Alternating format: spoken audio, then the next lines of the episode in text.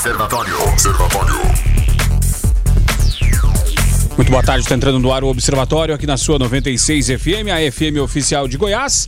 Aqui Rogério Fernandes, nós vamos juntos até às 19 horas, trazendo notícia e informação para você através da frequência 96.3 FM. Hoje é terça-feira, 12 de maio de 2020. O Observatório começando ao vivo para Anápolis, Goiânia, região metropolitana de Goiânia, em torno de Brasília. São mais de 85 cidades que alcançam esse sinal limpinho da 96 e também ao vivo para qualquer lugar do Brasil e do mundo através do aplicativo da 96, através das plataformas digitais. Então, obrigado pela audiência, obrigado pela parceria, obrigado pela participação. Você que participa através do WhatsApp, o DDD 62 eh, 994 34 2096 e também a você que não participa, mas que consome esse produto chamado Observatório da 96 FM. E também obrigado a você que, que curte este programa, né? eh, posteriormente nas plataformas eh, de, de, de podcasts, né?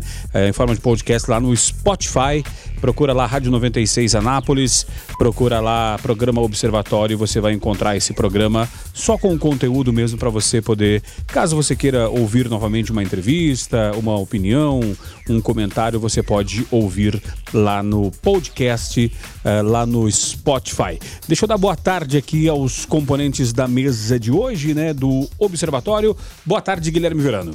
Boa tarde, Rogério. Boa tarde aos observadores. Sejam bem-vindos. Nos ajudam aí na condução deste programa que, é claro, tem, tem muita pauta, né? Tem ministro militar depondo, tem é, é, falas é, a respeito, é claro, do vídeo né, que o Sérgio Moro indicou, com acusatório em relação ao presidente Jair Bolsonaro, ser ele devastador, outros falam que nem tanto, mas enfim, vamos tentar entender e repercutir isso com você, amigo ouvinte. Tá certo. Dar boa tarde para Márcio Dourado, economista, professor universitário. Boa tarde, Márcio.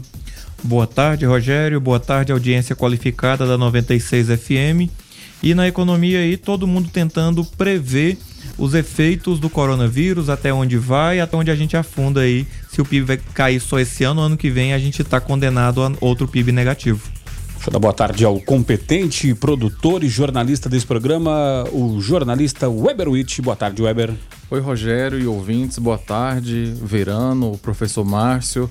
E é isso aí, é, dúvidas com relação à economia também. A gente tem um mestre aqui, mestre em história, em tudo, né? Verano, para todos os assuntos, é com ele mesmo. Direto ao assunto. A opinião de Carlos Roberto de Souza no Observatório. Boa tarde, Carlos. Boa tarde, Rogério. Boa tarde, Guilherme Verano. Boa tarde a todos os observadores. O presidente Jair Bolsonaro ele escreveu em suas redes sociais que os governadores que não concordarem com o decreto assinado por ele de ampliação de serviços essenciais na pandemia deveriam contestar o texto na justiça, mas não deixar de cumpri-lo. Bolsonaro lembra que os governadores que afrontaram o Estado Democrático de Direito, eles estão seguindo o pior caminho, né? que se eles negarem a obedecer. Enfim, só que eu percebo que teremos aí mais uma briga, mais uma rusga. E por que, que eu estou dizendo isso? Porque o Supremo Tribunal, em abril, ele, ele determinou que cabe aos estados e municípios né, dizer que as atividades essenciais. E aí está o problema. Quais são as atividades essenciais? Quem pode decidir sobre elas? Bom, não sei. Mais uma vez, os poderes vão entrar em colisão devido a essa briga de poder e mais uma vez o povo no meio disso tudo sem saber o que fazer e a quem seguir. E eu te pergunto, quem devemos obedecer? O presidente ou o Supremo Tribunal Federal?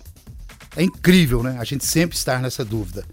Eu, a vida toda, ouvi dizer que decisão de juiz a gente não discute, cumpre.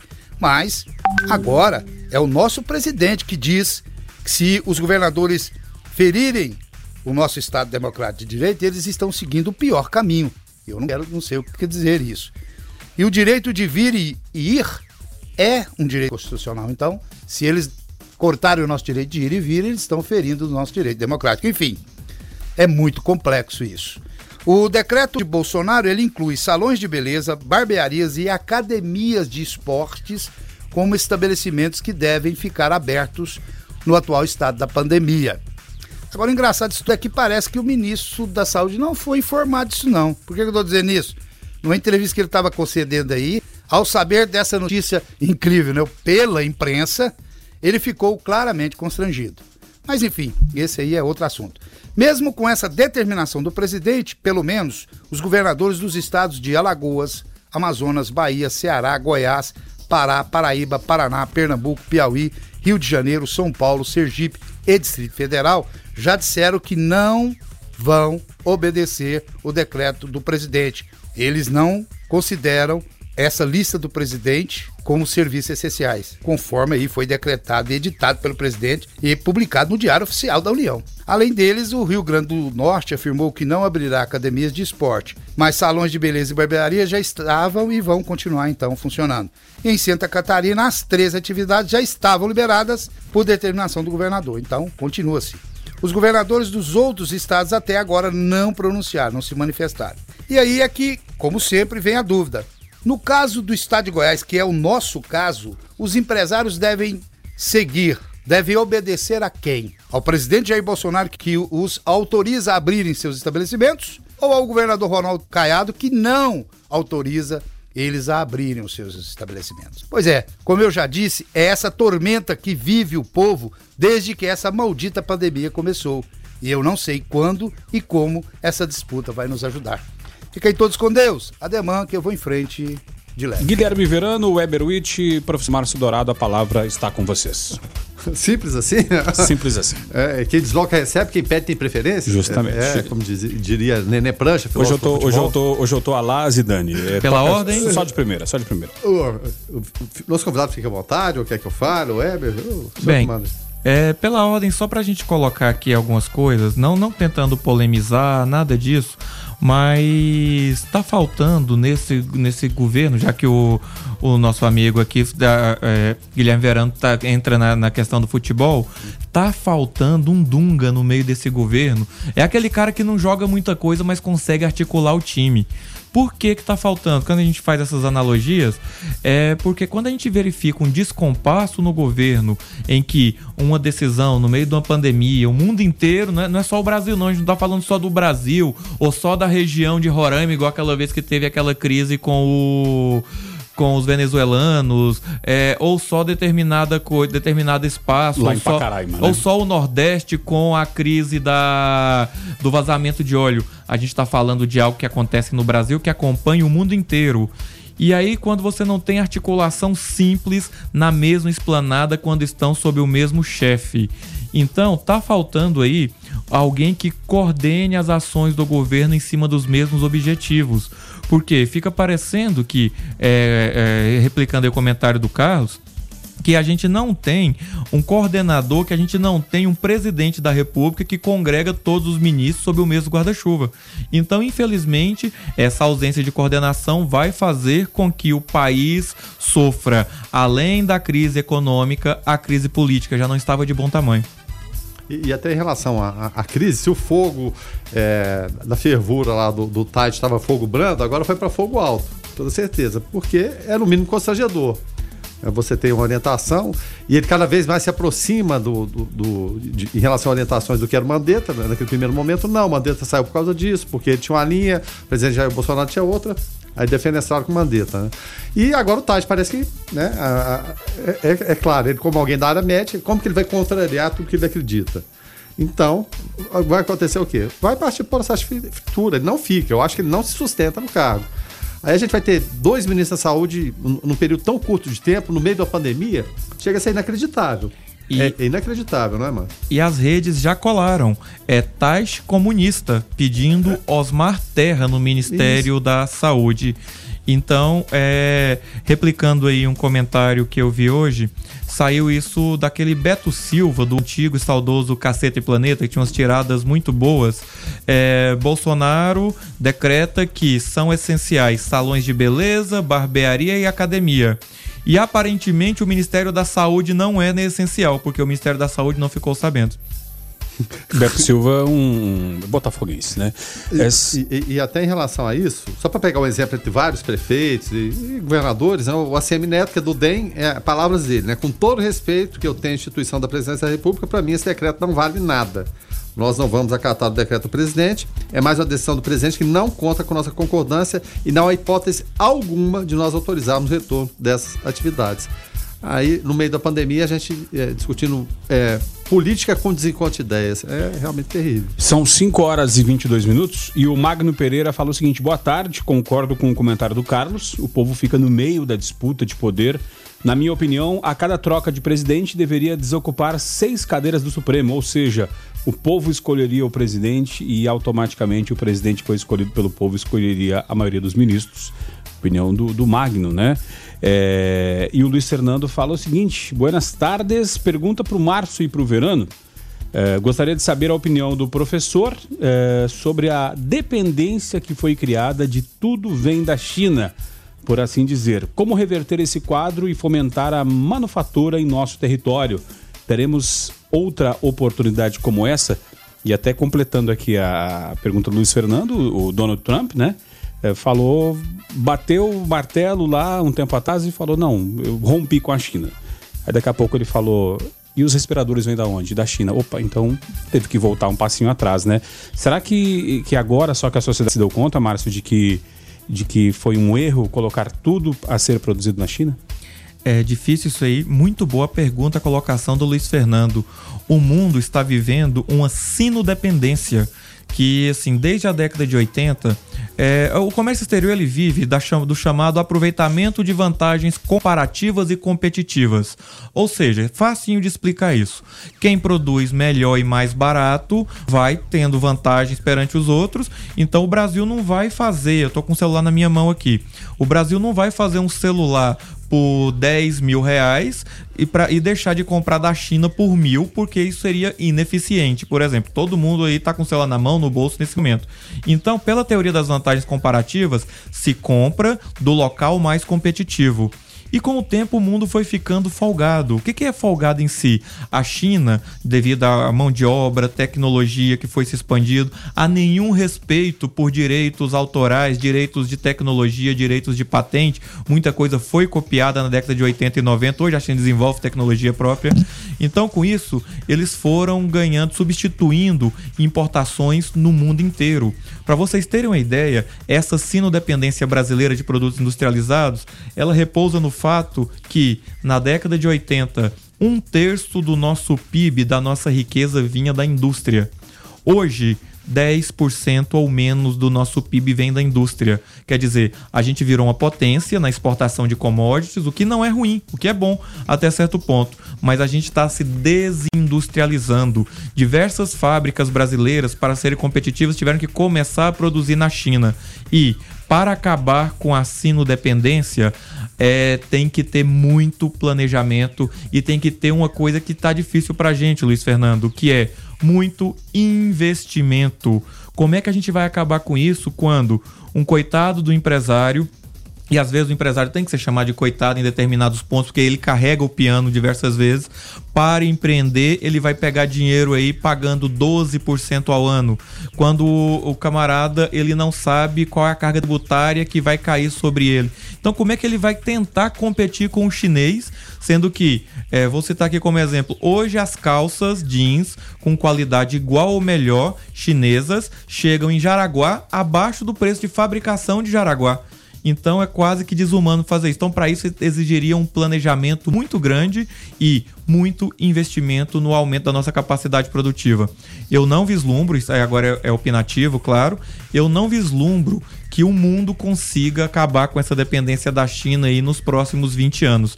Pode até ter, acontecer isso com um processo lento e gradual, desde que outra potência banque. Leia-se potência. Hoje nós temos duas potências que conseguiriam fazer isso, que seriam os Estados Unidos e a Alemanha, que lidera ali a União Europeia, que tem uma boa capacidade de articulação produtiva e por aí vai. Mas é muito difícil isso acontecer. Cada um, os Estados Unidos e a Alemanha estão olhando para dentro, tentando minimizar e colocar os curativos ali nas consequências do coronavírus. É, e, e, até historicamente falando, desde o início da Revolução Comunista, lá em 49 até 76, que foi a morte do, do Mao Tse Tung, era o quê? Todo mundo com o mesmo uniformezinho, aquela coisa comunista básica. A partir da morte do Mao Tse Tung e assumindo outras lideranças, principalmente Deng Xiaoping, houve o quê? Essa mudança da, daquela economia comunista, de repente, opa, peraí, a gente tem uma mão de obra enorme aqui, uma mão de obra praticamente escrava, que não cobra praticamente nada. A gente pode fazer um meio termo entre isso aí. Porque tem países hoje que são muito mais comunistas que a China, na verdade. O comunismo se restringe hoje o quê? É esse poder total em cima de todas as pessoas e, é claro, o governo centralizado. Mas as práticas de comércio, elas são predadoras, elas são capitalistas. Quando eu falo predadoras, economia de mercado, porque muita gente vai relacionar, não, mas o capitalismo presta porque é predador. Nada disso, né? Economia de mercado. E, e qual a análise que, que você faz, Omar, assim, em relação a isso aí? Como conseguir fazer essa mudança? Porque todo mundo pensa que foi no estalo, e não foi. A coisa é um processo lento e gradual. A gente sabe como funciona na China, mas quando ela acontece, ela vem e é de forma avassaladora. A China, ela pratica o que a gente chama de socialismo de mercado. É socialista para dentro e capitalista para fora. Isso. E eles fizeram isso investindo principalmente, às vezes parece ladainha, que todo professor defende isso, mas investido principalmente em qualificação e especialização de mão de obra. Então, qualificando e especializando mão de obra, investindo é, no setor produtivo, dando crédito barato, criando as potências ali chinesas. Não... Os, os cantões, né? Isso, os cantões chineses. Então, assim, determinado lugar, pega aí um lugar como o Nordeste goiano. Nada contra o Nordeste goiano, tem origens familiares ali, inclusive, mas uma região pobre que não se produz quase nada. Hoje o Nordeste goiano é responsável por de 2% da arrecadação tributária de Goiás. Vou fazer aqui um polo industrial com altos incentivos e vou investir aqui em tecnologia e em qualificação de mão de obra. A China, um local como o Nordeste Goiano, em cinco anos vira um mini Vale do Silício, por exemplo. Então, demanda esse tipo de investimento, mas uma visão de longo prazo, não uma visão que caiba dentro de um governo ou de um projeto de poder, seja de direita ou de esquerda. O ouvinte participa através do 994-34-2096. O Magnum Pereira é, complementa a sua participação aqui. Fala aí, Magnum. Boa tarde, pessoal. Complementando o meu comentário, os ministros do Supremo ficam no cargo até aposentadoria. O limite do último que o Temer indicou é 2043, o Alexandre de Moraes. Ou seja, os ministros, eles acham que, que são deuses, podem fazer o que quiser lá dentro. Então acho que deveria ter um limite, igual eu falei. Cada quatro anos trocar eles. Trocar seis deles. Obrigado, Magdo, pela tua participação. Né? A notícia boa, né, Guilherme Verano, é que está na mão dos parlamentares e do presidente definir sobre isso. Faz uma lei, coloca lá e pronto, resolve. É, o problema é isso, né? che chegar a isso. E, e, e só para a gente passar para o Márcio, é, o, o, decano que vai sair agora, o, o Celso Mello, ele foi indicado pelo Sarney. Seria ideia, né? É, complementando aí, eu concordo em partes com a opinião do nosso ouvinte, mas eu não acho que deveria ser indicado pelo presidente. Eu acho que isso aí a gente arrisca ter o juiz de dentro da casa. Penso eu que os juízes supremos deveriam ser juízes por que não pegar, por exemplo, e fazer eleições dentre os próprios juízes com mandatos e esse mandato ter tempo, ninguém ser cativo lá? É um camarada que entra em 2000, eu acho que o, o carequinha lá deve ter entrado em 2017, 2018. Entrou com o Temer, né, o Alexandre? Isso, entrou com o Alexandre Moraes, entrou com o Michel Temer ali em 2017, fica até 2040 e tantos. Isso aí também o camarada ele passa a ter um feudo ali dentro da Suprema Corte.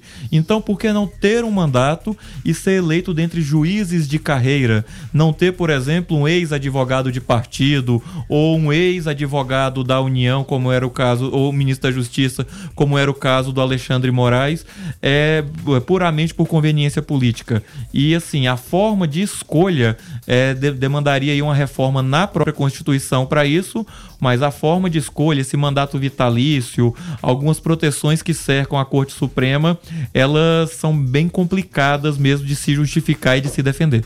Não, o... e, e, até, só, só para pegar o um embalo aqui, é, antes da eleição, alguns apoiadores, o próprio presidente Bolsonaro, queria a PEC da Bengala, né, que é para redu reduzir esse limite de aposentadoria e sem assim, ilação nenhuma, nem maldade nenhuma, o, o Celso Melo, por problema de saúde, já está com a, com a Bengala. Não que isso limite sua capacidade intelectual, mas poderia ser um processo maior de ou de renovação, ou de alguma coisa nesse sentido. O nosso ouvinte Luiz Carlos da Jaiara falou o seguinte: é, eu acho que para entrar no STF tinha que ser com concurso público e ser todos juízes juízes, né? E sem nenhum tipo de partido político. Mas aí, deixa, não fazendo o papel de advogado do diabo, mas é, deixa eu trazer aqui um outro ponto. Quando a ex-presidente Dilma indicou o Faquin, é, ele não é juiz, não, não era juiz, mas quis trazer alguém da área acadêmica do direito. É, será que tirando da mão do presidente não vai é, perder essa pluralidade que teoricamente seria para ter? Um, um do lado do, do, do, dos advogados, por exemplo, né, que seria o Faquin, e outro do lado dos juízes. Não ficaria é, é muito é, pendendo só para um lado, senhores? É um risco do negócio, né? É um risco que se teria mas é complicado quando a gente pega, claro que tem a sabatina no Senado, que seria justamente para filtrar essas coisas, mas ah, eu me recordo que na escolha, por exemplo, de Alexandre de Moraes, que entrou como representante da sociedade, com reputação jurídica e tudo, ele foi, ele foi pré-sabatinado em uma lancha de um senador goiano no Lago Paranoá é, senador Wilder de Moraes, inclusive, não é parente dele. Então, quer dizer, a forma como é escolhida hoje, mesmo com essa tal pluralidade, a política ainda fala mais alto. Temos grandes nomes no Supremo Tribunal Federal, nomes acadêmicos fantásticos. Eu, eu gosto de entrar lá de vez em quando e ler alguns votos. É, eu não, não sou da área jurídica, mas aprendo muito com termos, assisto um pouquinho de TV Justiça e tudo. Mas quando a gente vai apurar a fundo o que tem por trás, aí você vai começar a pontuar. Gilmar Mendes, que processou um promotor goiano porque o promotor goiano afirmou que ele era o maior laxante do Brasil, porque soltava todo mundo. é, você tem aí, paralelo a isso, diversos outros muito sujeitos a críticas que nunca foram juízes de carreira. Então isso faz repensar nessa forma de escolha. O nosso ouvinte, o Alessio, ele pergunta, inclusive até eh, misturando, botando um pouco mais de tempero nessa discussão, ele fala o seguinte: boa tarde. Me chamo Alessio e, e a aproximação do presidente com o Centrão não seria uma forma de articulação com o Congresso, professor? Valeu, obrigado, Alessio Lira. Um grande abraço aí pro Alessio. Sim, é uma forma de aproximação e é o Bolsonaro tendo que beber nas fontes em que outros governos tiveram que beber. Não, infelizmente, é, a nossa política ela não é uma política de não concessão. E desde o governo Sarney, isso se a gente for correr atrás, talvez desde os militares, né? Os militares que caçavam o mandato mesmo. Mas assim, só se negociava quando se tinha o centrão do lado, só se tinha votos no Congresso, só se tinham bancadas na medida que se tinha o Congresso. E a articulação com o centrão é uma forma, sim. O grande problema é que é, isso é um problema de visão política, porque o homem foi eleito negando toda a velha política e a velha, a, o Centrão é o maior representante da velha política. Leia-se, por exemplo, o general Heleno em 2018, assim que o senhor Jair Bolsonaro foi eleito, que cantou um trecho de uma música do Bezerra da Silva, falando justamente assim: se, se gritar, pega centrão, não fica um, meu irmão. E, e, até nesse sentido, falando dessas articulações, eu sempre historio, né? Começando, esquecendo o período militar, com Sarney, a negociação dos seis anos, que era o mandato, queria jogar para quatro, ficou em cinco. Aí depois, é, presidente Fernando Henrique em relação à reeleição, Lula, Petrolão, Mensalão, ou seja, essa articulação, é, ela sempre existe. O que se fala em relação ao presidente Jair Bolsonaro é o seguinte: agora ele está indo articular com o Pires na mão, né? É claro, evidentemente, o central é muito complicado, muito volúvel, inclusive. A partir do momento que ele acha que não serve um, um presidente também, ele abandona. Da mesma forma que ele está apaixonado, ele, ele pega e quer o divórcio. Então, é uma jogada de risco. O presidente vê isso aí em relação a. Um, sei lá, possível, provável, improvável que seja processo de impeachment, precisa ter uma base para se garantir. E outra na né, eleição de fevereiro, que é, vai conduzir alguém que não o Rodrigo Maia para presidente da Câmara. Né? Então, ele teria essa base tanto para impedir um, um, processo de impeachment, como para substituir o presidente da Câmara, que afinal de contas pauta tudo. Mas essa articulação poderia ter sido feita de que forma? Antes, no início do governo, como o, o Márcio sempre fala, a gente comenta aqui. Existe aquele período de lua de mel, de 90 dias, 100 dias, em que o presidente quase tudo pode. É, é, mas naquela época, fala, não, não vamos negociar, vamos passar por cima, e a coisa não é bem assim. Então perdeu-se uma chance de de repente conceder menos do que está concedendo hoje. Ou seja, muitos favores, muita gente que a gente sabe que é do mal e terrível, e de que forma isso vai funcionar depois. Do mal, mas colocado lá por nós, eleitores, isso, né? Claro. Carivaldo de Castro por aqui, falei, Carivaldo. Alô, boa tarde, amigo do Observatório, Rogério, Guilherme Verano e demais participantes aí da, da mesa. Carivaldo de Castro. No tocante à questão do, de ministro do Supremo, eu concordo, em parte aí, que a a questão da escolha lá, né? Ela não é o ideal. Mas hoje, esse pessoal que vive criticando, inclusive lá em São Paulo ameaçando o juiz, né? eles pouco entendem de leis, como eu, né? E não estão assim preocupados com o ministro do Supremo. Não é assim porque querem bem o país, não. É porque está mexendo com os interesses deles, né? Que acreditava, né? Que o Bolsonaro seria, né? Um homem honesto. E na verdade não são, né? Tenho certeza que há 4, 5, 6, 8 anos, 10 anos atrás eles não pensavam assim. Com certeza. Um abraço a todos. Max Lânio por aqui. Fala aí, Max. Boa tarde, observadores. Aqui é o Max. Só para lembrar o nosso, nosso amigo aí que há 4, 5, 6 anos atrás ninguém nem sabia quem que era ministro do Supremo, porque os caras não, não aparecia, né? Os caras fazia, os caras tava é, envolvido na nos esquemas aí, né, da, dos nossos antigos presidentes, né? Então, por isso que 4, 5, 6 anos atrás é, não tinha esse problema, ninguém sabia quem que era é, quem que eram os membros do Supremo, né? É igual ministro, né? Ninguém conhecia os ministros. Hoje conhece, porque tá tudo preso. Né? Então, é isso aí, abraço com Deus. Obrigado, Max, pela tua participação aqui através do 994-34-2096. Uh, e um homem foi condenado a pagar 40 mil reais por danos morais para a, própria, para sua própria filha, né? Que cresceu sem a assistência afetiva do pai e sem ter despesas médicas e odontológicas custeadas pelo genitor. A adolescente, que é órfã de mãe, precisava sempre acionar judicialmente o pedido de pensão alimentícia para receber seu direito a decisão é da Quinta Câmara Civil do Tribunal de Justiça do Estado de Goiás, que manteve a sentença proferida em Paranaguaíra, a despeito de recurso interposto pelo réu. Ficou comprovado o abandono afetivo e material. Testemunhas comprovaram que a menina, que vive com os avós maternos, não recebe nenhuma assistência do pai. Uh, a jovem necessita de tratamento odontológico por motivos de saúde e estéticos sofrendo inclusive bullying na escola e sua família não tem como arcar, sendo requisitada a ajuda ao pai que recusou a contribuição.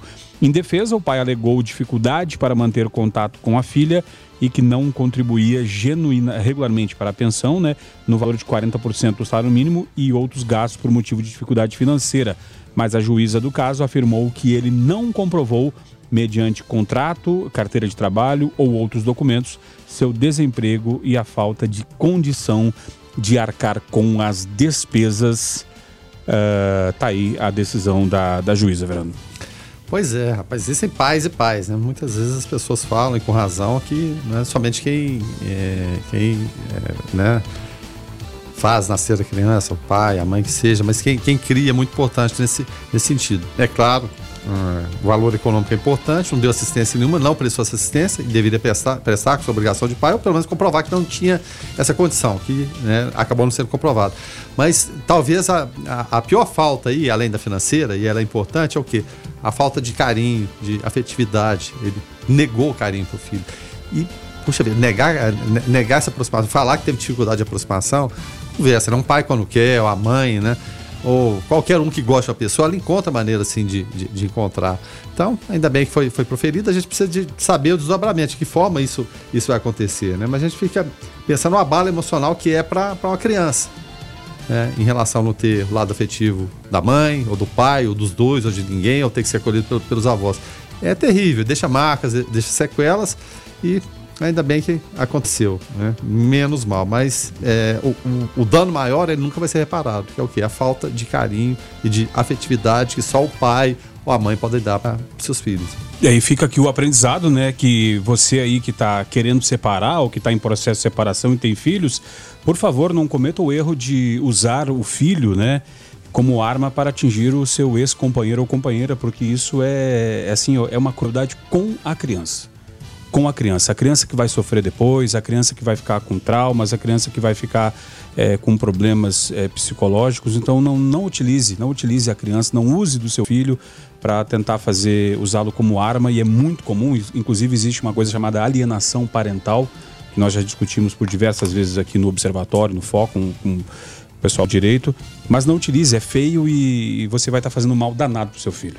O governador de Goiás, Ronaldo Caiado, afirmou hoje que vai baixar um novo decreto mais rígido em relação ao coronavírus e vai liberar somente serviços que ele considera essenciais, como supermercados e farmácias. O documento, ainda sem data para ser publicado, deve ser nos moldes do que foi editado em 13 de março, que determinou situação de emergência em saúde pública. Segundo o governador, o decreto está sendo redigido rapidamente. Assim que o documento entrar em vigor, ele espera que o isolamento social volte a se aproximar dos 60%. Abre aspas para o governador. Vamos baixar um decreto mais rígido e fazer com que haja um fechamento significativo das atividades econômicas, prevalecendo apenas o que é essencial mesmo, o que significa hospitais, drogarias, supermercados uh, e transformação de alimentos, fecha aspas, afirma o governador. Agora, tem, tem um, um, um, ruído aqui, na, na, não nessa questão aqui do governador, mas em relação à sociedade em geral, e que são, que são três, três pontas que precisam entender. Uh, nós, da classe jornalista, né, da, do pessoal que, que, que, leva notícia e informação, muitas vezes, Verano, Weber e, e Márcio e ouvintes, eh, ficam às vezes assustados quando vem, ah, tal cidade liberou e, e, e lá aumentaram o número de casos vai aumentar. Se liberar, vai acabar aumentando, porque só tem uma forma de não aumentar o número de casos, que é ficando todo mundo isolado. Aí todo mundo fica em casa, ninguém tem contato com ninguém, a economia quebra e a gente volta para moldes primitivos. Acontecer outra coisa que não seja a sociedade. Primeiro ponto, então tem que ter parcimônia na hora de, de levar essas notícias sem alarmismos. alarmismos. Uh, e aí, por parte dos governadores, prefeitos e presidente, é, desde do, começo de março até agora, nós ficamos em quarentena, isolamento social, foi para que desse tempo para os políticos né, é, prepararem o sistema de saúde. Fazerem a preparação para que tivesse leitos de UTI, tivesse respiradores, para não serem pegos de surpresa. O fato é que de cada 100 pessoas que vão pegar o vírus, geralmente, o vírus tem que circular, porque senão o vírus não vai embora sozinho, ele vai, ele vai ter que circular. De cada 100 pessoas que pegam o vírus, 86 mais ou menos não sentem nada, absolutamente nada. 14 vão sentir ali um desconforto, alguma coisa. E desses 14, 3 ou 4 vão precisar de um leito de UTI, vão precisar ser internados. Esses que o governo se preparou para acabar recebendo. Então, é, não adianta também o governo, ah, porque aumentou o número de casos, vai aumentar e devia ter se preparado. É, essa é a questão. Só que aí, nós da sociedade, em geral, não aproveitamos a oportunidade que tivemos, Guilherme, Weber, eh, ouvintes e Márcio, de poder aproveitar esse momento e usar ele com parcimônia do, da flexibilização. Flexibilizou-se algumas atividades e o pessoal é, é, não respeitou foi, em vez de, de, sabe, se aglomerou em fila de banco, se aglomerou em, em estabelecimento comercial, pessoal sem máscara na rua, o pessoal indo para parque, gente. O pessoal indo para parque, sabe, não é, não é o momento. E aí, e aí eu prefiro, eu prefiro acreditar, senhores, que essa pessoa seja um ignorante que está ignorando a situação. Porque se esse, se, se esse cidadão ele tiver é, simplesmente nem aí para a situação, ele é um egoísta. E para você que, que fica tirando onda, que vai para o parque, que vai para o bar e que fica aí é, é, se gabando que está furando esse isolamento social, você vai ser prejudicado tanto quanto todos se o comércio voltar a fechar. Se fechar de novo, você fica sem emprego, eu fico sem emprego, a economia para, o pequeno para de girar a economia, o pequeno comerciante fica sem, sem poder ter renda, e aí, gente, vai ser um Deus nos acuda. Então, por favor, vai voltar à normalidade, mas tem que ser um novo normal. Usa, usa a máscara para não ficar cuspindo no, no cidadão do lado e não passar o vírus. Então, gente, se, se, se tem essas regras para poder voltar ao normal, que se faça, porque senão é falta de, de sentimento de sociedade, falta de, de, de, de senso de sociedade. A gente olha para os asiáticos, durante muito tempo eu olho para os asiáticos e pensava assim, pô, que, que povo, o Japão, que povo assim, chato, que Metódico fica. Demais. É, que, não, que, que fica usando máscara, que não quer pegar as coisas. Não é que eles não querem pegar, quando um asiático ele tá de máscara, é porque ele não quer passar para o outro. Isso que a gente fica aí é, aplaudindo o pessoal que, que vai, que cata o lixo na Copa do Mundo nos estádios, é porque é o sentimento de nação. E ele, quando usa máscara, que ele não quer passar para o outro as suas gotículas salivares para não ficar cuspindo em cima do outro e passar. Então, é, a gente teve a oportunidade e agora se fechar não vai dar para fazer nada. Vai ter que simplesmente sentar em cima do rabo e ficar quieto, porque nós que fizemos errado e, e, e demos a chance para o governador de poder fechar. É, e lembrando que o sistema de saúde público ele é para utilização de todos. Então a preocupação do governador, essa preocupação aí que se aponta, é porque ninguém quer ficar com essa morte na conta. E aí vai transfere isso para a sociedade, claro, e acaba que prejudica a coletividade inteira. Sem essa conscientização das pessoas, infelizmente, o que a gente chama de lockdown, de distanciamento, ele vai ser perpetuado e a situação vai ficar pior. E, e, até em relação a isso, Rogério, a gente sempre a, a, posição nossa aqui foi o quê? O distanciamento, isolamento, né? Fomos criticados, muita gente critica, mas a partir do momento que você flexibiliza, isso aí tem que ter junto a responsabilidade do, do cidadão. Tudo bem. Mas a, a, e agora? Imagina agora, a emenda pode ficar pior que o soneto, né? aquele, aquele ditado popular. Porque se liberar, se for liberando aos poucos, né? Goiás começou antes e, e o número de casos em Goiás ele é bem menor que alguns locais estão vivendo situação de tragédia, verdadeira tragédia. É, em, Manaus, por exemplo, em Belém do Pará, por exemplo, se um, se um médico aqui ganha cerca de 600, 700 reais por um, um plantão, lá estavam oferecendo 2 mil reais por um plantão de 12 horas. E muita gente não queria ir, alguns outros tantos acabaram indo. Mas é, se tivesse, de repente, liberou e vamos fazer a nossa parte também, mas não foi o que viu. Aí muita gente vai alegar, mas a Caixa ela não dá conta de controlar, aquele povo todo, é muita gente, o auxílio emergencial, mas a gente não, não vê aquele distanciamento, não vê a questão das máscaras, o, o álcool gel naquele primeiro momento. Agora, quando a, a, coisa vai se aproximando, vai chegando perto, você tem notícia de um parente, de um conhecido, aí talvez a ficha caia. Mas se fechar de novo, vai acabar ficando pior ainda do que estava, por uma questão de esperar mais um pouquinho. Observatório. Abrindo agora a segunda hora do Observatório, hoje terça-feira, 12 de maio de 2020, aqui Rogério Fernandes, junto com Guilherme Verano, Weber Witt e Márcio Dourado, levando notícia e informação para você até às 19 horas. Você pode participar através do 994-34-2096 e nos ajudar a fazer o Observatório. O Marcinho está por aqui, fala aí, Marcinho. Olá, boa noite, boa noite, pessoal do 96. É, escutando o programa aqui, eu, vendo vocês falar a respeito da flexibilização, né, o uso de máscaras. Quando o prefeito aqui de Anápolis resolveu liberar um pouco o comércio, eu fiquei preocupado. Imaginei que isso ia acontecer. Porque o brasileiro ele tem o costume de ser teimoso, né? Eu acho que cada um tem que cuidar da, da saúde, né? Se, se tem que usar máscara, vamos usar máscara. Se tem que ter distanciamento, vamos ter o distanciamento. Mas muita gente não leva a sério. Acho que fica brincando com a saúde. Valeu, Marcinho. Obrigado pela tua participação. O Vitor Ribeiro tá por aqui também. Fala aí, Vitor. Fala aí, galera do Observatório aquele abraço sobre Covid-19, coronavírus. É, eu sou empresário no ramo fast food de Anápolis, restaurante, e a gente está passando um momento bem complicado, porque o ano começou bem, o ano começou voando, a gente começou faturando e a gente tinha uma boa perspectiva de vendas, de crescimento, né? O governo ajudando. Só que com esse coronavírus aí complicou tudo. E o ruim do brasileiro em si é que ninguém ajuda ninguém, né? Por exemplo, nós temos dois pontos alugados no Jundiaí, então os valores são fora da, da média, né? são valores altos. Então o que, que acontece? É, a gente está fechado, a gente está trabalhando só via delivery e em contrapartida a gente não tem ajuda de ninguém, ninguém quer saber do nosso problema financeiro, né? A gente está trabalhando, tentando fazer o melhor para a sociedade anapolina, tentando levar o nosso produto à mesa de cada anapolino, mas em contrapartida existe esse bloqueio é, das pessoas, porque eu acredito eu que poderia um ajudar o outro, como são nos países de primeiro mundo. Mas vida que segue, a gente vai passar por tudo isso. Daqui uns dias a gente vai dar boas gargalhadas sobre isso. Aquele abraço, galera. Valeu, tchau, tchau.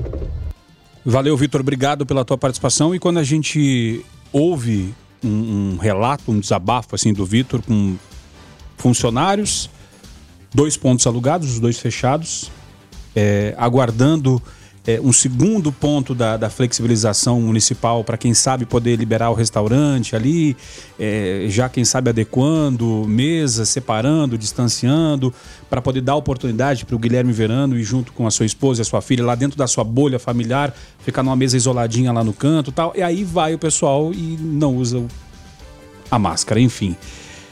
Professor Márcio Dourado.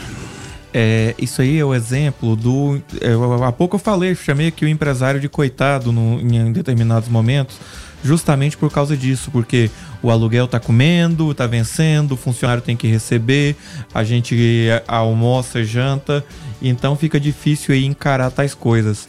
É, pro nosso ouvinte, eu tenho para falar assim algumas coisas. Eu acho bacana é, a positividade. Nós vamos sair dessa, nós vamos superar. Essa você tá de parabéns com essa sua positividade temos é, algumas medidas que ainda não estão sendo amplamente divulgadas. Temos algumas linhas de crédito que foram liberadas pelo governo para que, para que empresários é, passassem por, por esse momento. Linhas de crédito com carência e com juro muito baixo, juro quase negativo. Dá uma olhadinha, se possível, entra no site do Sebrae. Inclusive o Sebrae estava com. Porque o grande problema no Brasil é o crédito empresarial que exige garantias. E o Sebrae montou um fundo para dar garantias. E isso é interessante também para para você lidar com outros empresários aí que estejam escutando, às vezes a pessoa tá, tá batendo aquele desespero e por aí vai. E assim, para tentar incrementar o Instagram, rede social também adquirida pelo Mark Zuckerberg do, do Facebook, colocou um link bem interessante de compra local isso tem sido pouco explorado. E o jovem, que é o consumidor de fast food aí, pelo menos, pelo menos meus sobrinhos, minha filha, eles não passam cinco minutos sem entrar no Instagram. Então talvez seja também mais uma maneira de divulgar o seu trabalho, quem estiver nos escutando aí também, e mostrar assim que às vezes mesmo fechado dá para fazer um delivery, dá para ser também mais criativos aí para vender. Então um grande abraço aí, parabéns por esse por esse fio de esperança no momento difícil pelo por, por qual o empresariado está passando. O Alisson uh, da Vila Jaiara por aqui participando também. Fala aí, Alisson. Boa tarde, pessoal da Rádio 96. Eu quero saber como que o Guilherme Verano chegou nesse denominador comum que aqui em Goiás um plantão do médico é 600 reais. Eu quero saber qual que é o médico que sai de casa para ganhar 600 reais num plantão. Obrigado, Alisson. Bom, eu não sou matemático, muito menos médico. Eu não sei se você é médico também. Mas eu escutei há cerca, de, deixa eu ver que horas são aqui agora, é, 6 e 12, é, 4 e meia, a menos de duas horas atrás, a boca de um médico. Então, minha fonte de informação é essa. Simples assim. É, e só para deixar claro, o Guilherme Verano trabalha também em outras plataformas, né? E tem contato com médicos nessas outras plataformas. Inclusive, saiu de uma entrevista entrevistando é, um médico, então só para deixar claro, tá? 6 horas e 15 minutos. O Ricardo tá por aqui também é, participando. Fala aí, Ricardo. Boa tarde, observadores. Ricardo Anápolis. É, eu estou vendo a discussão aí acerca do isolamento. O isolamento ainda tem um outro, uma outra situação que é, é, ninguém fala, que é o seguinte, que é os assintomáticos, eles vão matar os sintomáticos. Então, ou seja, é, é o, o lado mais perverso da humanidade, né? O sujeito, em vez de pensar, poxa, eu não posso pegar, mesmo que eu não tenha nada, porque eu vou, de repente, o, meu, o meu vizinho que tem 89 anos, ele pode pegar e morrer, uh, o meu tio que tem 75 anos pode pegar e morrer. Ainda tem isso, a gente não, uh, eu não vejo as pessoas falarem disso. Né? Então, quer dizer, vai ficar difícil realmente, porque cada um vai para um lado e a gente ainda tem aí parte né, da, uh, do governo, né, o JB tocando fogo em vamos para rua, vamos para rua, vamos para rua, vamos mandar jet ski, vamos fazer os capetas. Então, quer dizer, vai ficar difícil realmente, né? É isso aí, abraço. Obrigado, Ricardo, pela tua participação. O Anselmo manda mensagem aqui, mandou uma foto, né, de frente o Brasil Park Shopping. E ele fala: isolamento está parecendo um dia normal. O brasileiro não respeita a lei. Lei para brasileiro é feita para ser ignorada. É a mensagem do Anselmo trazendo a sua participação. Obrigado, Anselmo. Obrigado a todos que participaram. Agora são 6 horas e 17 minutos. E com relação ao mercado financeiro, né? Mercado financeiro prevê queda de 4,11% na economia este ano. A estimativa consta do boletim Focus divulgado pelo Banco Central por gentileza, professor Márcio Dourado, explique-nos esta sopa de letrinhas que é o mercado financeiro, índices e tudo mais. Vamos lá então. Começamos por uma coisa. Quando a gente fala que a economia vai cair, a previsão é de cair 4 pontos alguma coisa, não é a minha opinião, não é a opinião da rádio, não é a opinião do jornal que publicou. Inclusive a gente leu isso aqui no, na EBC. É, o Banco Central ele realiza uma pesquisa toda segunda-feira, chamada Pesquisa Focus, junto aos 200 principais analistas do mercado financeiro, os empresários e por aí vai. E a partir disso, então, tem-se médias de expectativas, e o mercado ele vive de expectativas. É, essa média de expectativa que até fevereiro estava num crescimento um, do PIB de mais ou menos 2%, hoje está que o nosso PIB deve cair 4,4%. E o que é que isso influencia na minha vida? O que é que isso influencia na sua vida? A economia ela vive do giro e o giro ele vive do produto. Suponhamos que a nossa economia produzisse somente bananas. E nesse mês, nós, é, no ano passado, nós produzimos 100 bananas. Se esse ano a gente tivesse 5% de crescimento no PIB, nós iríamos produzir 105. A gente ia precisar de mais caminhão para carregar banana, gente carregando isso, fábrica é, expandindo para fazer doce e por aí vai. Só que infelizmente, se nós produzimos 100 no ano passado, esse ano a previsão é que nós produzamos aí 95,5. Isso significa que quem carregou coisa no passado esse ano vai ficar de fora quem é, tava, ninguém vai expandir uma fábrica para produzir menos. Então, consequentemente, aí teremos dias difíceis, precisaremos de políticas fortes para que é, não tenhamos dois anos seguidos, para que ano que vem não seja aí o chicote desse ano, para que nós não tenhamos isso aí. Então, a previsão Focus é a previsão dos analistas, é a previsão do mercado financeiro. Isso significa que não haverá tanto investimento em expansão, não haverá tanto investimento em produção, consequentemente, emprego e renda aí vão continuar patinando. Precisamos de políticas fortes, é, de políticas que deem suporte para que a economia cresça e as pessoas trabalhem, que as pessoas tenham o seu direito digno de poder ganhar o pão de cada dia com honestidade. Agora são 6 horas e 19 minutos. O Marco Antônio por aqui é sobre o comentário do Márcio. Fala aí, Marco. Boa noite, pessoal.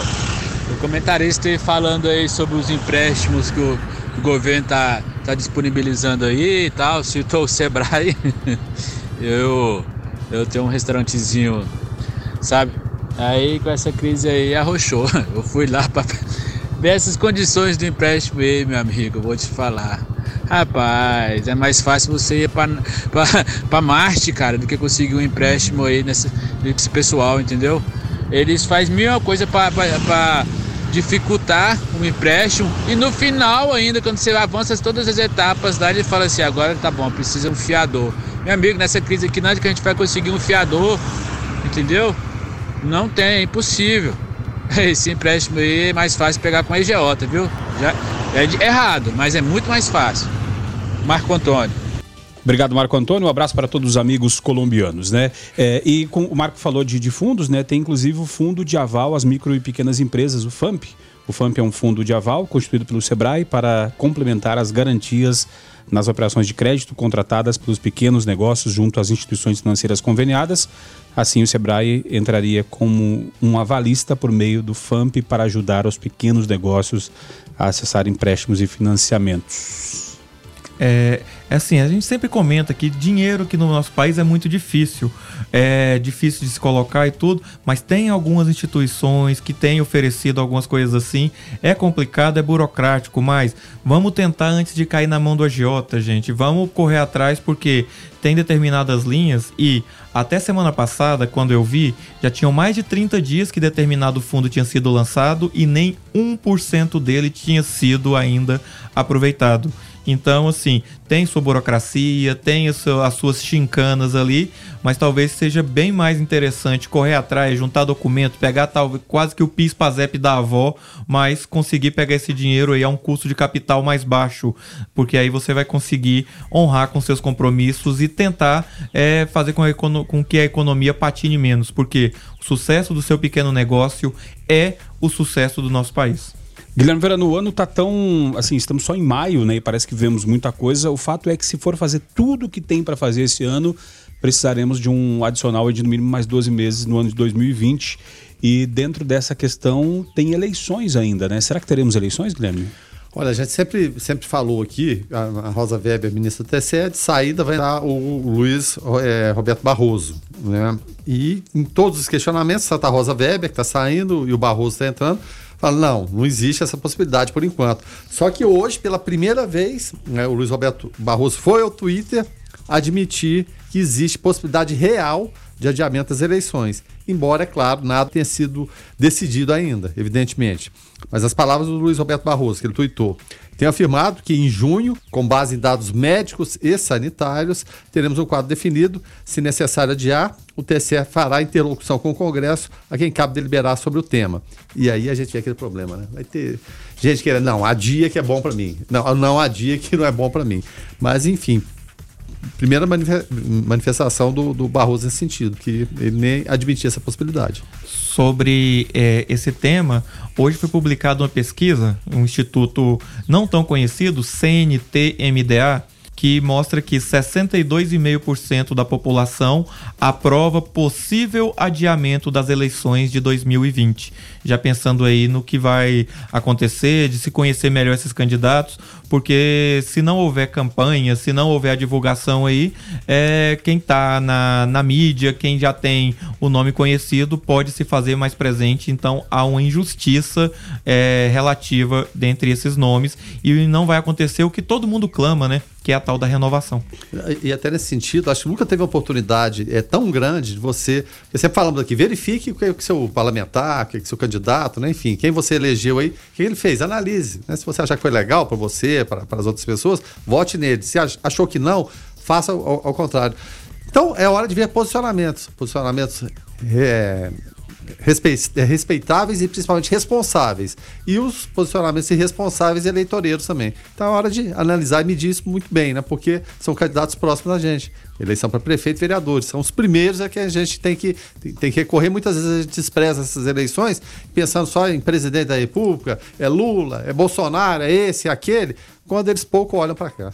É, e até interessante, né? O Guilherme tocou nessa situação, é, porque geralmente ano eleitoral o pessoal é, deixa um pouco mais assim mais light para não para não chamar tanta atenção é, para não magoar o eleitor é né? justamente não magoar o eleitor não trazer a pauta é, questões muito é muito complicadas complexas porque isso é um ano eleitoral então vamos deixar isso para depois faz ou faz um ano antes ou faz depois né e acredito eu que esse ano essa eleição vai ser muito sentimental se assim posso dizer justamente por essa questão, porque vai estar tudo muito fresco na cabeça do eleitor, né? O que foi feito e o que não foi feito uh, por, por prefeitos e vereadores para auxiliar nessa questão da pandemia, né? A gente vai fazer um intervalo comercial rapidinho, já já a gente volta, mas antes do intervalo, deixa eu só dar um recado, porque nós falamos aqui em adiamento de eleições, né? Mas o que não pode ser adiado em hipótese alguma é a retomada do comércio, a retomada uh, do, do, seu negócio, você pequeno e grande empresário, tá? E se você quer superar esse momento e aumentar as suas vendas, faça como uma série de, de, de parceiros nossos aqui do Observatório que estão aqui com a gente, acreditam na força do rádio e estão junto. A Explorer Net, a Pneulândia, o Ofertão das Peças, Tecar Honda, CVC, Materiais de, eh, de Construção São Caetano, uma série de grandes empresas conosco aqui no Observatório, no Foco, na 96 FM, venha ser um patrocinador do nosso programa do Observatório, tá? Eu te garanto que juntos vamos crescer e muito a sua marca. Afinal, Segundo o Cantar Ibope Mídia, a audiência do rádio só cresceu nesses últimos dois meses. As pessoas estão ouvindo muito mais rádio. 77% da população afirmou estar ligada no rádio e que o rádio é um antídoto às fake news. Então não esqueça dessa dica que eu estou te dando, tá? Ligue no 3311 9408 ou através do WhatsApp 99937910 e anuncie com a gente. Olha, eu estou te aguardando. Juntos vamos superar esse momento. Rádio 96 FM, uma emissora RDR, Rádio de Resultados, para quem quer resultados. Você está no Observatório da 96 FM. Observatório.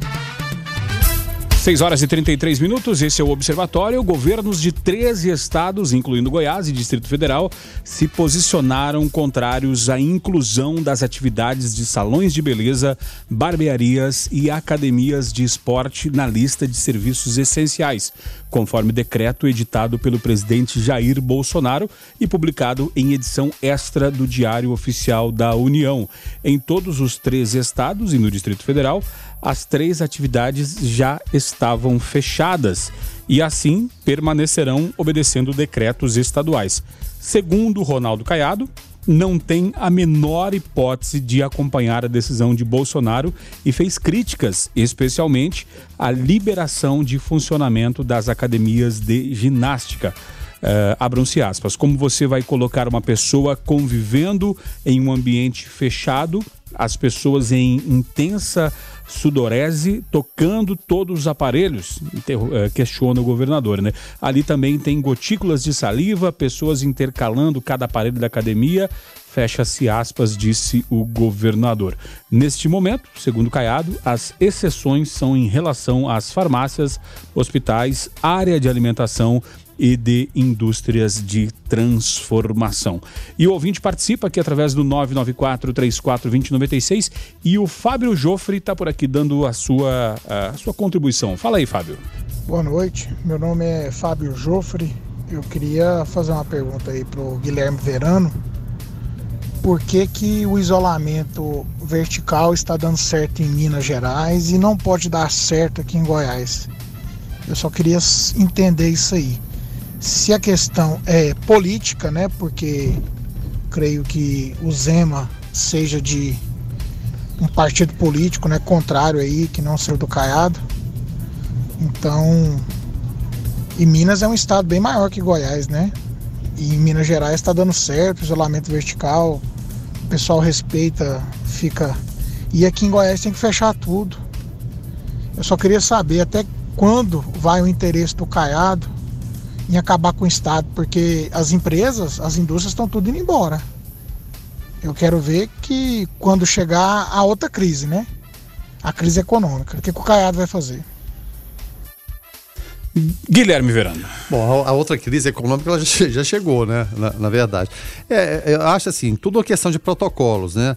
E você falou do tamanho de Minas Gerais. Em relação a municípios, Minas Gerais é o estado brasileiro que mais municípios tem. Goiás tem 246, Minas tem mais que o triplo. São 853 municípios. E, e o que, é que o governador Romeu Zema propôs lá? Reativação gradual, segura e criteriosa da, da, da economia. E quando o, o, Supremo deu esse poder para governadores e prefeitos, exatamente em cima disso aí, de cada um saber a sua realidade, de que forma isso pode, pode ser feito. Né? E, e o Zema jogou muito em cima dos prefeitos a, o que? A flexibilização. Porque, é claro, ele é governador do estado, mas a particularidade de cada um, imagina, 800, mais de 850 municípios, como é que ele vai saber? Então, é, ele, naquele primeiro momento, não seria uma liberdade total de abertura, mas fazendo aquele exame, aquela análise de tempos em tempos, o que, que poderia fazer. E parece, né, no momento, né, que é, a coisa vai caminhando uma forma pelo menos razoável em relação ao número de casos. E, e tem até uma frase dele que eu estava pensando aqui, né, que no começo da pandemia ele falou isso aqui também, né? Ele não era favorável a dar o mesmo remédio, a mesma dose para doentes diferentes se referindo aos diversos panoramas de, de, coronavírus no estado. E a gente viu até preocupação do governo do estado, de, de Goiás, do próprio secretário de saúde, em relação a, ao decreto municipal de Anápolis, né, que é, flexibilizou muita coisa. Mas são questões que a gente vai vendo e analisando no, no dia a dia de que forma isso pode ser feito. Realmente, nesse momento, se você for voltar atrás e fechar tudo de novo, aí eu acho que vai ser o pior dos cenários. Mas a nossa posição foi aquela, desde o início, de fechamento e você fazer essa análise do que pode ou não pode ser aberto mas agora você toma posição, não tem a participação do, do, do, do, cidadão em alguns momentos, aí depois você pega e volta atrás, vão fechar tudo de novo, realmente pode criar um caos. Qual que, é o, qual que é o nome do nosso ouvinte aí?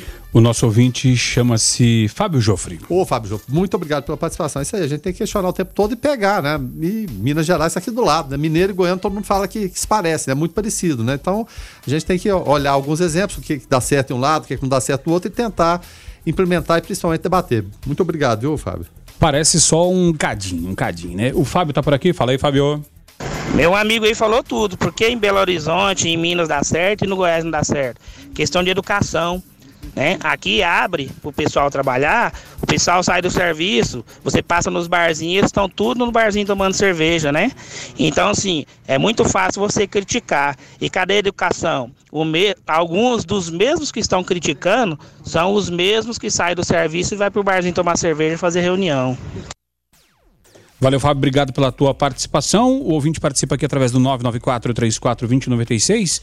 E a, a, a situação aqui é o seguinte, né? Bitcoin nos assuntos mais buscados nesta terça-feira. Isso porque o mercado de bitcoins passou ontem pelo processo de halving. Uh, esse acontecimento ocorre em média a cada quatro anos e tem como objetivo reduzir pela metade a oferta de novas criptomoedas, sem afetar a quantidade de moedas digitais uh, de quem já as possui. Por favor, Márcio, nos explique. É, vamos lá então. É, o processo de mineração de bitcoins aí, de moedas digitais, ele se dá através do que a gente chama de é, emissão programada através de um algoritmo. E na medida em que o tempo vai passando, é, essa mineração ela vai tendo um valor cada vez menor da mineração de novos bitcoins. Com isso, então, quando se faz esse halving, esse nome estranho que se colocaram, nas ações tem algo parecido que se chama agrupamento. Então, passa-se a ter possibilidade de emitir menos. Então, quando se diminui a oferta de um produto, consequentemente o preço aumenta. Então, hoje o Bitcoin, ele é considerado uma reserva de valor internacional. Tem, eu, eu não confio muito pessoalmente, porque eu não acho que tem um lastro confiável, mas assim, e ele promete que nos próximos dias, nos próximos meses, deve ter uma grande apreciação de valor, uma vez que oferta de novos bitcoins serão aí é, bastante reduzidas. Serão reduzidas aí da faixa de 1.800 moedas dia para apenas 900 unidades de moeda por dia, só a metade. Com isso e com a pandemia do coronavírus, é, muita gente ela sai da, das moedas convencionais, é, sai de uma Selic a 3% ao ano, por exemplo, e vai arriscar mais. Então, o aumento da demanda que já vinha por isso, aliado à redução da oferta, vai fazer aí com que essas criptomoedas elas ganhem valor no curto prazo. Pessoalmente, eu não gosto muito de mexer, porque assim, a gente não gosta de eu não gosto de lidar com algo que eu não posso controlar tanto. É diferente, por exemplo, de uma ação de uma empresa em que eu compro conhecendo a empresa a fundo, eu compro ações de empresa que eu quero ser sócio. Quem gosta de mexer com, com criptomoeda é Ronaldinho Gaúcho, que está lá no Paraguai, não, né? Você viu, Rogério, nós temos um entrosamento tal que eu pensei exatamente a mesma coisa. Quem compraria uma criptomoeda com, tendo como lastro, como garantidor, Ronaldinho Gaúcho, nessa altura? E falando em espanhol, né? E o a garantia sou idiota. E o Assis como avalista, né? O seu irmão, né? E piorou mais ainda. O Paulo do Recanto do Sol por aqui, sobre formas de investimento. Fala aí, Paulo. Boa noite, boa noite. Essa queda da taxa de juro também aí, ó, pega os desafi... os desafi... desavisados de uma maneira muito forte. Porque a galera pega o dinheirinho que eles têm, eles vão deixar na poupança e a inflação vai comer o dinheiro deles, né? E para quem não sabe investir, aqueles investimentozinhos que você faz ali com o gerente no seu banco, que as pessoas chamam de investimento, a maioria está com, com juro negativo, ou seja, você põe lá 100 reais, mil reais hoje, amanhã você está com 90, 900, mais as taxinhas ali que o banco te cobra, né? Então, hoje em dia você tem que saber dar uma investidazinha melhor no seu dinheiro, colocar no LCI, no LCA, né? Pra daqui três meses e rodando, né? Melhor do que você tá fazendo aí muitos investimentos simples, né? Como poupança ou esse que você faz com o próprio gerente do teu banco. Valeu, um abraço, boa noite. Obrigado, Paulo, pela participação. O Ageu também está por aqui. Fala aí, Ageu. É, boa noite, 96 FM. Sou Ageu aqui, falo da Vila Mariana. Vou comentar um pouco sobre é, é, a, a, colocação que o, o, o, apresentador fez sobre é, uma colocação sobre a, a, a, condição de, de produção, né? Porque se, com relação ao PIB também, né? Você pega o PIB e tá, tá num patamar e depois você vê aquela pessoa não foi a, a, a, a, ele deveria produzir X durante o, o ano e porém não vai conseguir fazer isso por conta de tantos outros problemas e vai o que vai baixar a queda da produção também Mas e aí, então as pessoas nesse sentido também não vai ter emprego, né? Eu, eu coloco muito também a, a tecnologia nesse meio aí, porque ela está atrapalhando um pouco é, a empregabilidade das pessoas, com certeza. Valeu, um abraço.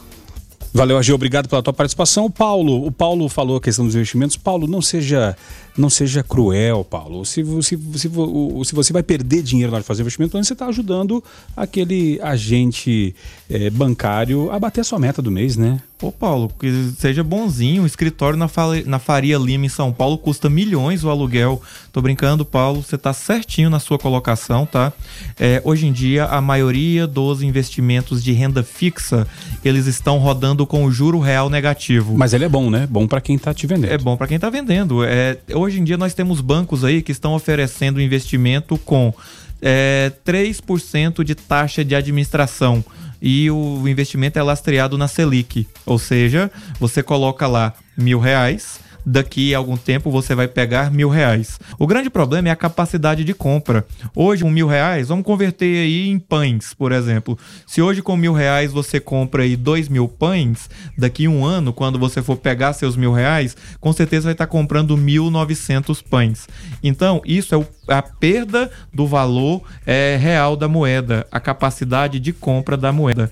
Então, para isso, as pessoas têm que fazer o que você recomendou mesmo, meu amigo Paulo, que é buscar meios de serem mais criativos nos seus investimentos e tentar, é, tentar sair da mesmice ali, da poupança, daquela coisa. Hoje, quem deixa dinheiro na poupança está perdendo no mínimo 1% ao mês. Mas peraí, eu coloquei mil no final do ano, eu peguei mil e vinte, mas não compra o que mil reais comprava quando você colocou. Então por isso que tem que ter essa criatividade. Ao nosso outro ouvinte que trata aí da destruição da, da, dos empregos pela tecnologia, Ageu, eu tenho uma má notícia para mim e para você. A tecnologia, ela é inevitável, não tem como a gente segurar porque não tem como a gente segurar a competitividade das empresas. Digamos assim, é de toda vez que se faz isso, a gente fica meio que condenado ao atraso. É, isso está acontecendo em todos os meios. Por exemplo, eu sou do meio educacional, eu entrava em sala de aula para 40 alunos, agora eu ganho a mesma coisa para dar aula para 400 alunos via EAD na plataforma. Então, coisas assim são inevitáveis, mas os países que se adaptam melhor à tecnologia e aliam isso ao seu crescimento, eles conseguem usar isso ao seu favor. Mas a tecnologia, infelizmente, é algo inevitável e as empresas, para serem competitivas, vão adotá-las. Quer dizer, onde 10 caras carregavam é, fardos para encher um caminhão, hoje um carinha sozinho com a empilhadeira vai lá, ajeita, dois com a esteira vai lá e enche esse caminhão é, na metade do tempo. Isso é consequência, isso está acontecendo em todos os mercados. Não tem como a gente evitar a tecnologia. Nos resta utilizá-la ao nosso favor. E o diretor da Agência Brasileira de Inteligência, ABIN, Alexandre Ramagem, afirmou ontem em depoimento que tem, uh, aspas, apreço fecha aspas, da família do presidente Jair Bolsonaro, mas negou ter intimidade. Ele disse ainda que foi consultado pelo presidente e pelo ministro da Justiça, André Mendonça, sobre as qualificações profissionais do delegado Rolando Alexandre, escolhido por Bolsonaro para comandar a Polícia Federal. Ele disse ainda que foi consultado pelo presidente e pelo ministro da Justiça, André Mendonça, sobre as qualificações profissionais é, do, do, delegado. Né? É, Ramagem prestou depoimento à Polícia Federal em Brasília no inquérito autorizado pelo ministro Celso de Mello, do Supremo Tribunal Federal, para investigar suposta tentativa de interferência de Bolsonaro no órgão. Agora, Verano, é aguardar uh, vazar as informações do vídeo, né? É, que eles estavam verificando hoje, vendo, para ver se de fato Bolsonaro quis interferir ou não, né? É, em relação ao que a Margem falou aí, é, tem foto dele ao lado do caso Bolsonaro na festa de Réveillon. Acho que você não chama ninguém para festa de Réveillon e tira foto junto se você não tiver um mínimo de, de intimidade, né? Pelo menos eu entendo dessa forma. E ainda depondo contra o que o Ramagem falou, tem a fala do próprio presidente da, da República, desmentindo o Ramagem. Ele fala, não, era meu amigo, adquiri intimidade com ele, eu comia é, pão com leite condensado, né, que o presidente gosta. Mais intimidade que isso eu não, não, consigo visualizar, não, né? Bom, enfim, vamos, vamos ver o que, que, o, que, que o vídeo né, vai trazer, algumas informações, tem todas extraoficiais de, de vazamento de informação daqui, ali, a última que tem é que no auge da reunião lá o O ministro Sérgio Moro se levantou e saiu, mas é claro, são todas extra-oficiais ainda. É, e com relação ao mercado até financeiro, Márcio, é, hoje o mercado ainda oscila muito com relação a, a- a esse vai e vem de, de notícias chegando, ou o mercado já está um pouquinho mais cascudo e, e não sofrendo tanto com, com relação a essas intempéries? Infelizmente, o mercado, conforme a gente já conversou aqui algumas vezes, ele reflete essa crise política. No vazamento lá de determinado trecho, a Bolsa de Valores de São Paulo, a B3, que hoje estava subindo por volta de 1,5%, ela caiu 1,5%. Quer dizer o quê? Ela variou aí 3 pontos percentuais já com a crise política. Não bastasse o coronavírus, não bastasse eh, o PIB, a gente tem ainda que suportar essa crise política que reflete aí a todo momento no, nas cotações, que reflete a todo momento nas expectativas. A bolsa hoje aqui, olhando aqui, caiu 1,51% e o dólar tá chegando em 6 reais. O dólar vai ser hexa antes do Brasil, R$ 5,87. 6 horas e 52 minutos. O ouvinte participa através do 994 34 2096. Fala aí, Nério. Boa noite, meu nome é Nério. Estava ouvindo o Verano agora. Além de mineiro, eu sou goiano. Sou mineiro de nascença e goiano de coração. É, o que eu vejo é que pode flexibilizar também o estado de Goiás. Eu sou comerciante, vivo, sou comissionado. E todos nós que estamos nessa, nesse barco comissionado estamos passando um perrengue. Nós temos que ter consciência, né, trabalhar com segurança, porém, fechar novamente tudo isso no estado vai causar, como já causou para a gente, um transtorno financeiro muito grande. Então tem que ter o bom senso. Obrigado, Nério, pela tua participação e também o Fausto Cruz por aqui falando sobre a falta de conscientização do povo, eh, dizendo que tem que doer no bolso. Fala aí, Fausto. Boa noite a todos os observadores aí. Essa questão do. Muito simples, né? É, é a questão da, da conscientização. Mas acho que tinha que ter também uma fiscalização, né? Os, os órgãos responsáveis, polícia, passou, viu sem máscara, viu aglomeração, vai lá, dá uma ensaboada no povo, paga um sapo, né? Ah, porque o povo, quando dói no bolso, o brasileiro é o seguinte: quando dói no bolso, eles vão lá, eles tomam, tomam consciência. Opa, peraí. Eu não vou ficar na porta do boteco, ou eu não vou ficar aqui em aglomerado, porque eu tenho que pagar a multa, entendeu? Aí vai doer. É só assim que funciona. Tem que fazer isso. Agora, fechar tudo de novo vai prejudicar o mercado, prejudicar todo mundo. Aí é complicado, né? E, e vai fechar porque realmente politi- os políticos aí torraram dinheiro que devia estar investindo na, na saúde. Valeu. Valeu, Fausto. Obrigado pela tua participação. É, se formos é, é, olhar assim até por, por amostragem aqui, o pessoal tá, pelo menos na, na- nessa faixa de público né, do ouvinte do observatório, o pessoal consciente de que precisa fazer a sua parte para que não, não, não tenha um fechamento total, né? O famoso lockdown, né, Verano? A parceria, a contrapartida da população seria exatamente essa aí, né? Você se adequar às normas, usar a máscara, álcool gel, tudo aquilo que a gente vem repetindo. Puxa vida, esses caras são tão chatos, eles ficam repetindo a mesma coisa. Mas tem que repetir, porque tem que usar, é fundamental. Vai acabar com o vírus? Evidentemente que não, mas vai diminuir a propagação. Você usando máscara, você tomando as medidas adequadas.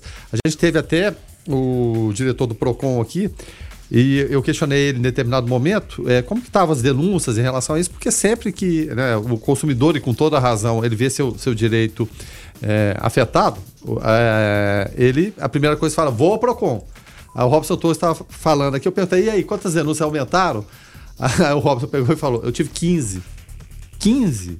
Isso é nada, né, praticamente. Porque o que parece é que tem um acordo tácito e não estou recriminando ninguém, minha gente. É só que eh, você vá, desde que vá de forma protegida, o comerciante da mesma forma. É, a vontade de quem quer comprar e com quem quer vender. E aí é, é bem sintomático. Diminuiu consideravelmente o quê? Reclamações do PROCON, ou seja, mesmo ficando na fila, aglomeração, às vezes o atendimento não é, não é da forma adequada, mas estão fazendo de conta que não existe. Esquece PROCON, não precisa de PROCON agora. E, e o bom senso, gente. O bom Isso. senso nunca é demais. É, não é, ninguém fala que você não deve sair, mas se puder, fique em casa. Você vai pro supermercado, não enche o carro com menino, marido, mulher, cachorro, papagaio. Vai uma pessoa, faz a listinha, tá precisando de mais alguma coisa? Vamos organizar para ir uma vez na semana. Tem espaço no congelador, vamos colocar mais coisa aqui para ir só uma vez. Lembra que toda vez que você vai na rua, você tá arriscando buscar alguma coisa. Então, se você conseguir se organizar, você consegue até economizar nas suas contas pessoais, você consegue economizar uma gasolina, consegue lidar com melhor com determinadas coisas e consegue, paralelo a isso, preservar aos seus, preservar a sua família, preservar a sua saúde e não sobrecarregar o leito de UTI. Pode até ser que você é, vai pegar esse coronavírus aí e não, e não tenha nenhum sintoma. Mas aí pode ser que passe aquela tia idosa na sua casa, pode ser que você tenha aí seu pai, sua mãe, uma criança é, mais sujeito, uma pessoa que tem problema respiratório e faltar aí o leito de UTI, faltar o respirador. E dizem, segundo os médicos que eu já, já conversei, que é uma das mortes mais doloridas que se tem, que é um dos poucos bens que nós temos ainda gratuitos, que é o ar atmosférico, faltar para a pessoa, a pessoa morrer sufocada aí no seu próprio pulmão. Tá certo. Dito isso, então, Márcio, obrigado. Até semana que vem. Até semana que vem. Um grande abraço, um grande abraço a todos e se puder, fique em casa. Tá certo. Guilherme Verano, até amanhã. Até amanhã e agradecendo sempre a participação e interatividade do ouvinte, né? Ele é fundamental pra gente aqui. Tá certo. Weberwitch, até amanhã, Weber. Isso, e até amanhã. E se não puder ficar em casa, usem máscara. Justamente. Nós vamos ficando por aqui. Deixa eu só trazer, é, para poder finalizar, é, um, trazer um, um, recado, né? Olha, se não fosse você, ouvinte, ouvinte do programa Observatório, o Observatório não existiria. Por isso, a gente faz questão de colocar no ar diferentes opiniões para que, a partir das notícias veiculadas pela 96 FM, cada um tire a sua própria conclusão.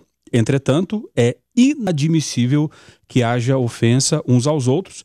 Você pode e deve discordar sempre. O que não pode é ofender ou ser agressivo, seja com comentaristas, apresentadores e, claro, com ouvintes que participam do observatório. No início dessa edição, o Carivaldo enviou um áudio e um outro ouvinte enviou um áudio agressivo e de opinião contrária. E por isso não colocamos no ar e não colocaremos no ar esse tipo de comentário, porque nossa intenção é promover um campo de debate e jamais de embate, falta de respeito ou agressividade. O Observatório volta amanhã, na sequência A Voz do Brasil. Fiquem todos com Deus, paz e bem.